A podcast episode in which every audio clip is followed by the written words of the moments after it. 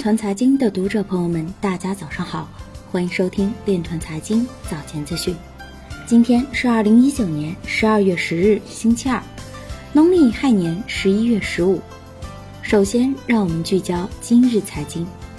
美国国税局二零一九年刑事调查报告显示，罪犯使用比特币进行逃税。比特币对法币交易欧元占比升至第三，土耳其里拉占比进入前五。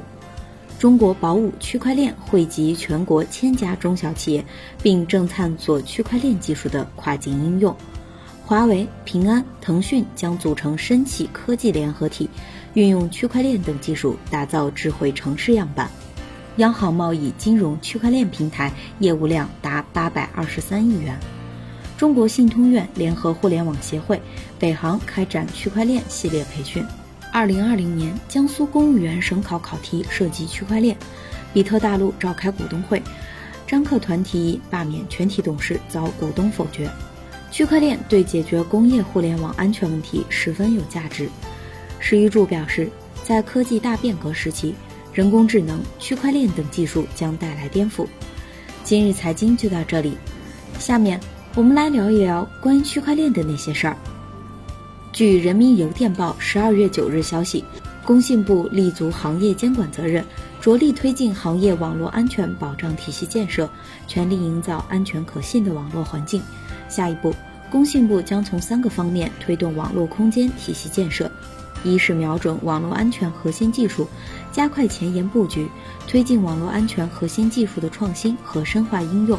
积极引导人工智能、区块链等技术在网络安全领域的应用，实现产业链、资金链有效管理，培育良好的网络安全市场环境、产业生态体系。二是防范新风险，以网络基础设施、数据安全、工业互联网等为重点领域，强化网络运营者主体责任落实，加强威胁信息共享和突发事件应急处置，深入开展风险评估和监督检查。